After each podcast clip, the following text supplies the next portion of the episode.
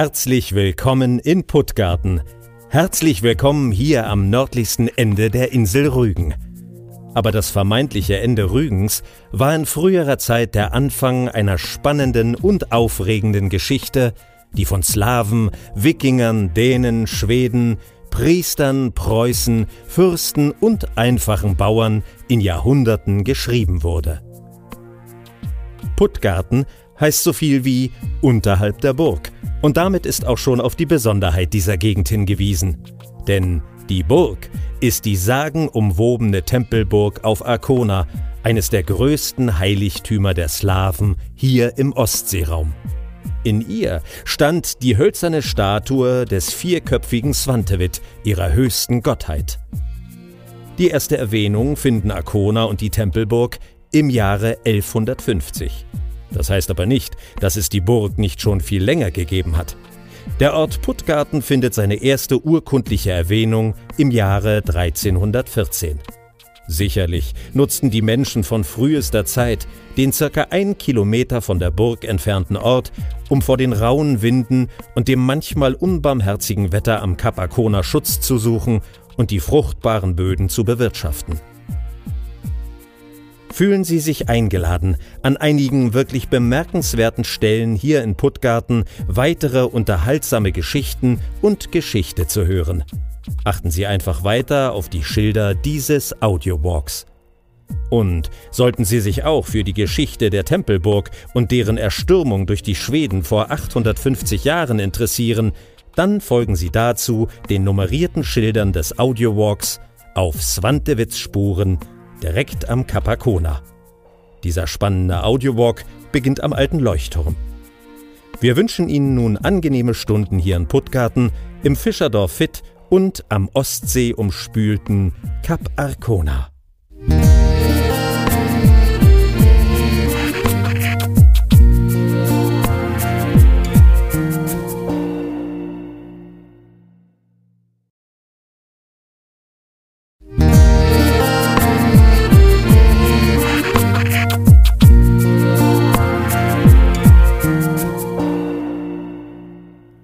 Dieses Gebäude ist wirklich außergewöhnlich und es hat Geschichte geschrieben. Schon seine Erscheinung mit den Spitzbögen und dem Treppengiebel ist sehr außergewöhnlich. Sehen Sie die roten Kreuze in der Fassade? Sie bringen uns direkt zu seiner historischen Bestimmung. In den 1860er Jahren nahm die Zahl der Schiffsunglücke an den Ostseeküsten so zu, dass im Jahr 1866 beschlossen wurde, den Neu-Vorpommersch-Rügenschen Verein zur Rettung Schiffbrüchiger zu gründen. Als Ort für die Errichtung der ersten Rettungsstation an der gesamten Ostseeküste hat man, Sie ahnen es vielleicht, genau Puttgarten auf Wittow bestimmt. Und so wurde diese erste Raketen- und Bootsstation am 11.12.1866 eingeweiht. Das stahlwandige Rettungsboot wurde extra aus Hamburg per Eisenbahn nach Stralsund transportiert und dann mit Pferden nach Puttgarten gebracht. In einem feierlichen Akt taufte man das neue Boot an einem kalten Wintertag auf den Namen Rugia. Und ja, Sie haben richtig gehört, Raketen- und Bootsstation, denn mit der 1870 angeschafften Spandauer Leinenrakete war die Rettungsausrüstung komplett. So ein Raketensystem bestand aus der Rakete, dem Rettungstau, welches auf das havarierte Schiff geschossen wurde, und einer sogenannten Hosenboje. Die Hosenboje muss man sich wie einen Rettungsring mit zwei Hosenbeinen an einem Seil vorstellen. Sicher keine sehr gemütliche Bekleidung, aber effektiv. Der Standort des Rettungsschuppens hier in Puttgarten ist gut gewählt. Denn bei Alarm im Tromperwiek wurden Boot und Rakete mit Pferden ins Fischerdorf Fit gefahren. Bei einem Einsatz am Nordstrand wurde beides ebenfalls mit Pferden bis zum Steilufer gebracht und dann über eine natürliche Liete hinunter zum Strand buxiert. Was das jedes Mal für eine Kraftanstrengung war, kann man sich gut vorstellen. 1891 gab es in ganz Norddeutschland schon 116 Seenotrettungsstationen. Davon waren 67 hier an der Ostsee. 23 schwere Schiffsunglücke sind allein zwischen 1866 und 81 beurkundet. Dabei waren drei Tote zu beklagen, aber stellen Sie sich vor, es wurden vor allem 160 Schiffbrüchige vieler Nationen von den Puttgartener und Fitter Einwohnern aus den wütenden Wogen der Ostsee gerettet. Seit jener Zeit hat sich die Seenotrettung sehr weiterentwickelt und die Station hier in Puttgarten verlor mehr und mehr an Bedeutung. Aber auch heute noch steht der Schuppen ganz im Zeichen der Rettung von Menschenleben. Denn seit 1935 beherbergt nun die Freiwillige Feuerwehr Puttgarten ihre Gerätschaften und die Fahrzeuge hier in der historisch ersten Seenotrettungsstation an der Ostseeküste.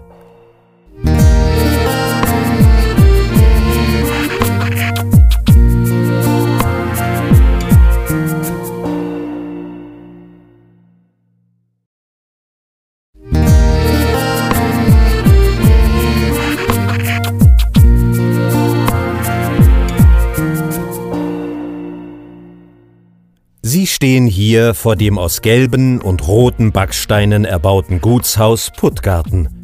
Zum Anwesen des Gutshauses gehörten früher noch der Pferdestall links vom kleinen Teich und der Schafs- und Schweinestall rechts davon.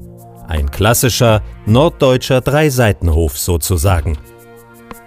Das Wohnhaus des Gutsinspektors ist heute die öffentliche Toilette und steht gleich neben dem Gutshaus. Ein Hinweis auf den Erbauer findet sich auf der Stirnseite des Pferdestalls. Sehen Sie die beiden Initialen aus gebogenem Eisen über den kleinen runden Öffnungen? Es sind die Buchstaben F und G. Diese Initialen stehen für den Großgrundbesitzer Friedrich Günther, der 1845 die Stallungen und das Gutshaus hier errichten ließ. Das Gutshaus hatte in seinen 175 Jahren seit der Entstehung eine wechselvolle Geschichte und viele unterschiedliche Bewohner. Erst wohnte die Familie des Gutshausbesitzers, dann ab 1939 als Nachfolger sein Sohn Hans Karl Günther im Haus. Nach dem Ende des Zweiten Weltkrieges und der Enteignung des Großgrundbesitzers bezogen ab 1946 acht Aussiedlerfamilien aus Ostpreußen und Hinterpommern das nun staatlich verwaltete Gebäude. Wussten Sie, dass sich die Einwohnerzahl Rügens nach 1945 durch die vielen ankommenden Flüchtlingsfamilien aus dem Osten fast verdoppelte? Mecklenburg war 1949 der führende DDR-Einwanderungsbezirk. Jahre später, nach dem Mauerfall und der Wiedervereinigung, gab es Forderungen der Nachkommen der Familie Günther auf Rücküberschreibung des Gutshofes.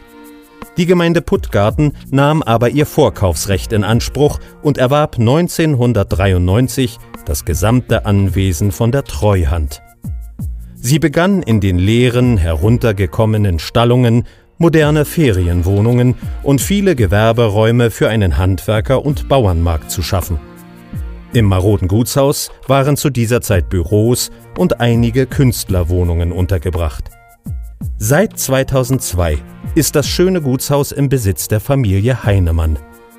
Bei den aufwendigen Restaurierungsarbeiten fand sich unter der Schwelle der Eingangstür eine eingemauerte Wolfspfote.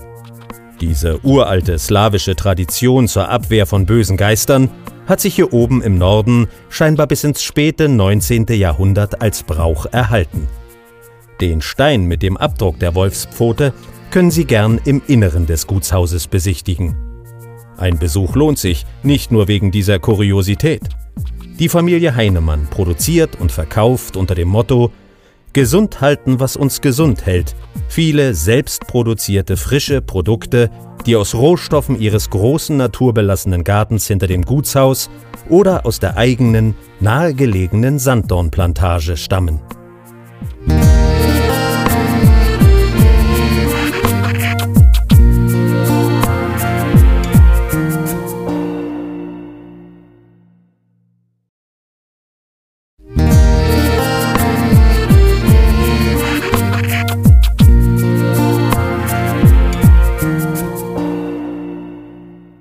Das Wittower Maireiten.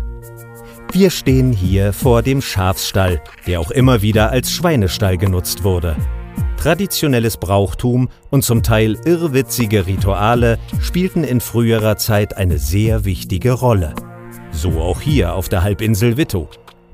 Was junge Frauen und Schweine an jedem 30. April zusammenbrachte, ist in einer Schrift aus dem Jahre 1828 nachzulesen. Man nennt es das Wittower Maireiten. Einem uralten Brauch folgend ritten jedes Jahr zur Walpurgisnacht um 11 Uhr abends, wie es heißt, unverheiratete Frauenzimmer der niederen Klasse wie Hexen auf Besen und Mistgabeln zum Schweinestall. Dort angekommen, klopfte eine der jungen Frauen gegen die Stalltür. Kam ein quiekender Ton als Antwort, war ihr ein junger Mann als Bräutigam gewiss. Brummte oder grunzte es aus dem Stall, dann musste sie sich mit einem alten oder bösen Kerl als zukünftigen Ehemann abfinden. Kam keine Antwort, wurde das Klopfen von ihr so lange wiederholt, bis sich die Schweine im Stall äußerten. Jedes weitere Klopfen bedeutete aber ein Jahr längere Wartezeit bis zur schicksalhaften Erfüllung der Prophezeiung. So erklopfte sich eine junge Frau nach der anderen ihre mehr oder weniger heiß ersehnte Zukunft. Es bleibt nur zu hoffen, dass das Schweineorakel nicht immer recht hatte und viele Frauen sich auf ihre Hochzeit und das kommende Leben mit einem Mann freuen konnten, denn bis ins 19. Jahrhundert hinein blieb eine Scheidung für Frauen oft ein Wunschtraum. Viele Frauen mussten aus ökonomischen Gründen einer Versorgungsehe zustimmen, auch wenn sie den Mann nicht liebten. Heiraten war für die Frau der damaligen Zeit im Grunde Pflicht und fast einzige Bestimmung.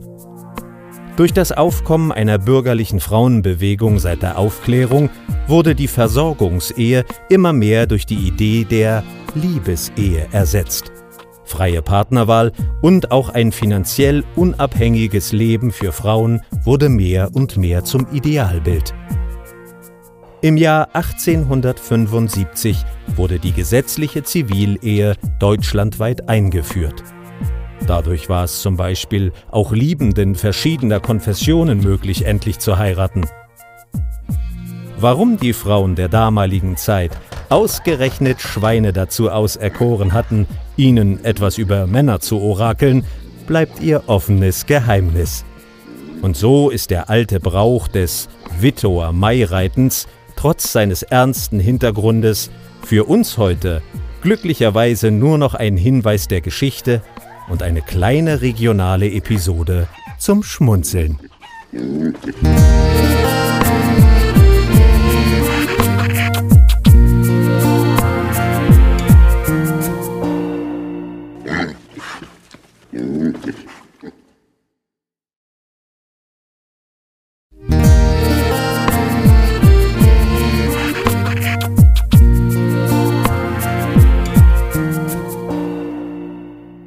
Wir stehen hier vor einem ganz besonderen Baum.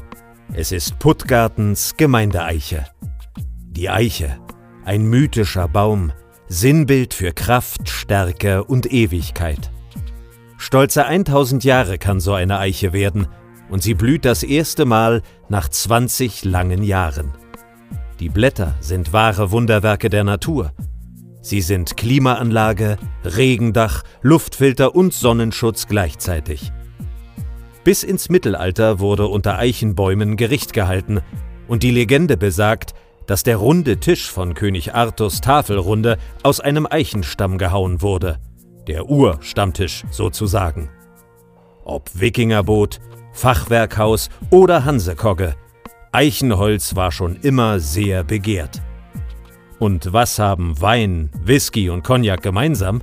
Genau, sie reifen in Fässern aus Eichenholz und bekommen dadurch ihren unverwechselbaren Geschmack. Zum Glück denkt hier in Puttgarten niemand daran, die alte Eiche zu fällen. Es ist bemerkenswert, dass der schöne, hochgewachsene Baum genau hier am Abzweig des Weges nach Fitsch steht. War die Eiche einst als Wegweiser gedacht?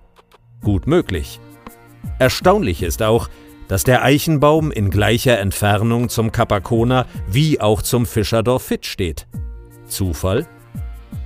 Wer die Eiche pflanzte und warum, darüber gibt es leider keinerlei Aufzeichnungen. Auch wie lange der Baum hier schon steht, ist nirgendwo festgehalten. Aber bei der Altersbestimmung kann uns eine simple Rechnung helfen. Man misst den Umfang der Eiche in 1,50 Meter Höhe, das sind in unserem Fall 3,1 Meter, und dann mal 0,8. So kommt man auf stolze 240 Jahre. Puttgartens Gemeindeeiche wurde also circa 1780 hier gepflanzt. 1780. Zu dieser Zeit war Rügen Schwedisch-Pommern. Graf Malte Friedrich zu Putbus kaufte das kleine verschlafene Fischerdorf Binz. Bergen auf Rügen bekam das Stadtrecht und die Leibeigenschaft der Bauern wurde abgeschafft. 240 Jahre. Die alte Eiche hat viel erlebt, viel überlebt. So alte Lebewesen lassen uns, wenn wir ihre Erhabenheit auf uns wirken lassen, ehrfürchtig und still werden. Sie machen uns in ihrer stoischen Ruhe bewusst, wie kurz und wie hektisch oft unser eigenes Leben ist. Der Schriftsteller Alfred Georg Henschke, der sich selbst den Künstlernamen Klabund gab, formulierte es in Bezug auf eine Eiche so Eiche, du fassest Wurzeln und stehst, uns aber treibt ein Unruh und ein Verlangen von hier nach dort. Lassen Sie sich einen Moment Zeit. Schauen Sie nach oben oder berühren Sie einfach den Stamm mit Ihren Fingern. Lauschen, tasten, riechen Sie, denn genau dafür haben wir unsere Sinne.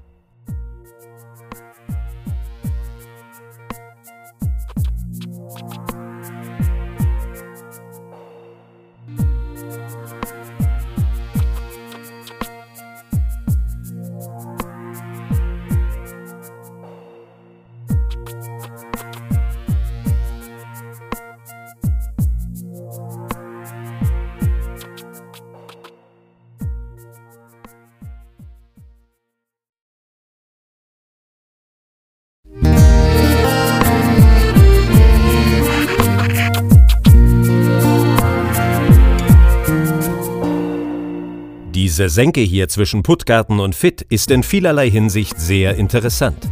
Nun werden Sie denken, wieso? Hier gibt es doch nichts zu sehen außer Felder und die kleine Kirche. Und damit haben Sie im Prinzip auch recht. Aber das war nicht immer so. In den Puttgartner Chroniken ist erwähnt, dass 1811 hier ganz in der Nähe, nämlich im Ortsteil Norbin, eine Windmühle stand, die mit Sicherheit von hier aus sehr gut zu sehen war. Es war eine drehbare, sogenannte Bockwindmühle aus Holz mit vier Windflügeln. Windmühlen waren früher keine Seltenheit. Noch um 1900 gab es an die 200 Mühlen auf der gesamten Insel Rügen. Die steinernen Mühlräder der Norbiner Mühle finden sich noch heute hier in der Gegend. Ein Mühlrad liegt vor dem Gutshaus auf dem Rügenhof in Puttgarten und das andere ist im Leuchtturmwärtergarten unterhalb der Leuchttürme am Capacona zu besichtigen. Die Leuchttürme bringen uns zu einer weiteren verschwundenen Besonderheit. Denn auf einem Flurstück zwischen dem 1827 in Betrieb genommenen alten Leuchtturm und dem Fischerdorf Fitt befand sich der sogenannte Laternenberg. Dort gab es ein auf vier Pfählen stehendes Häuschen, in dem Tag und Nacht eine Laterne brannte. Konnte der Leuchtturmwärter dieses Licht nicht mehr sehen, weil es von See her zu diesig war, musste er das ebenfalls am Kap befindliche Nebelsignalhorn einschalten. Wegen seines tiefen und vollen Klanges wurde es von den Einwohnern auch liebevoll Seekuh genannt. Der eindrucksvolle Bau der Nebelsignalstation steht heute abgesperrt direkt an der Abbruchkante am Kap Arcona. Betrachten Sie doch noch einmal genau die Senke, in der Sie gerade stehen. Zu Zeiten, als Fitt noch nicht an die Abwasserleitung in Puttgarten angeschlossen war und die Senke noch keine B- und Entwässerung hatte, füllte sich jedes Frühjahr hier das Wasser zu einem großen See und machte den Weg nach Fitt unpassierbar. Traktoren und Fuhrwerke konnten zwar mit einiger Mühe den riesigen See umfahren, aber für die Fitter Einwohner, die Fischer und andere Besucher wurde dann mit einem großen Ruderboot ein regelmäßiger Fährverkehr eingerichtet. Bis in die 1970er Jahre erklang hier im Frühjahr also der Ruf Fährmann, hol über.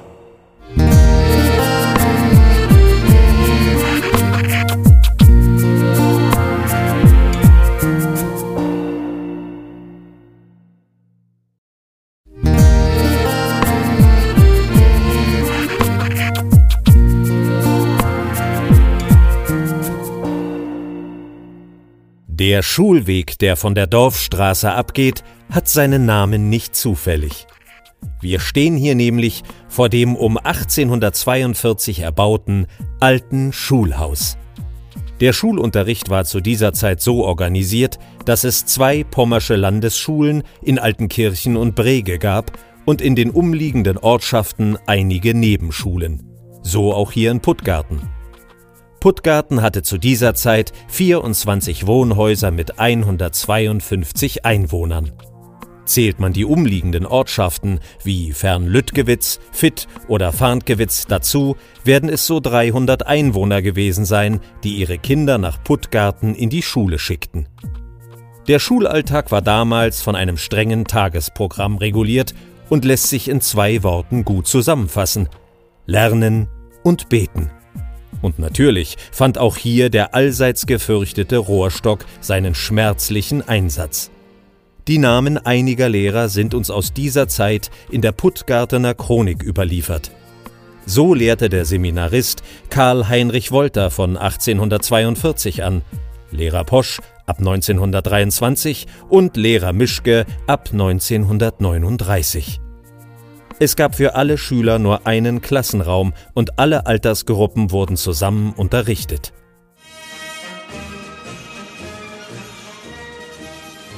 Nach 1945 begann auch für die Schule in Puttgarten und ihre Schülerinnen und Schüler eine neue Zeit.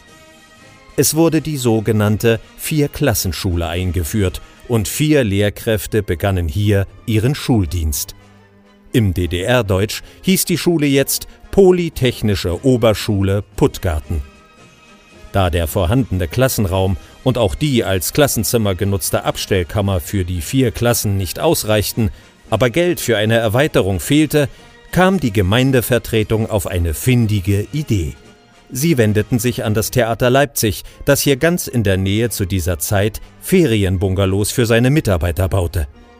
Der Intendant und Volkskammerabgeordnete der DDR, Karl Kaiser, nahm sich persönlich der Sache an und so wurde mit tatkräftiger Unterstützung der Puttgartner Einwohner 1960 mit dem Bau einer zusätzlichen Schulbaracke aus Holz begonnen. Eine junge Zeitzeugin beschreibt es so. Dann packten die Puttgartner selbst mit zu. Eltern und Kinder wetteiferten beim Ausschachten. Der Vorsitzende des Ortsausschusses der Nationalen Front ging mit gutem Beispiel voran. Als gelernter Maurer legte er das Fundament und zog die Trennwände. Fischer der nahen Produktionsgenossenschaft in Fitt halfen ebenfalls tüchtig und brachten schließlich das Ganze unter Dach und Fach. Den Schluss machten die Muttis mit Besen und Scheuerlappen. Natürlich ist die Schule mit modernen Lehrmitteln ausgerüstet und es macht Lehrern und uns Schülern großen Spaß, in dieser Schule zu unterrichten und zu lernen. Im Jahr 1965 wurde dann in Altenkirchen das neue moderne Schulgebäude eingeweiht und die Schüler und Schülerinnen aus den umliegenden Ortschaften fuhren täglich mit dem Schulbus zum Unterricht. Die hölzerne Schulbaracke wurde in den 1970er Jahren dann als Post und von der Zeltplatzverwaltung als Rezeption genutzt. Das alte Schulgebäude hier im Schulweg wird heute von Familie Ebel bewohnt, die eine moderne Ferienwohnung und ein Gästezimmer an Reisende und Urlaubsgäste vermietet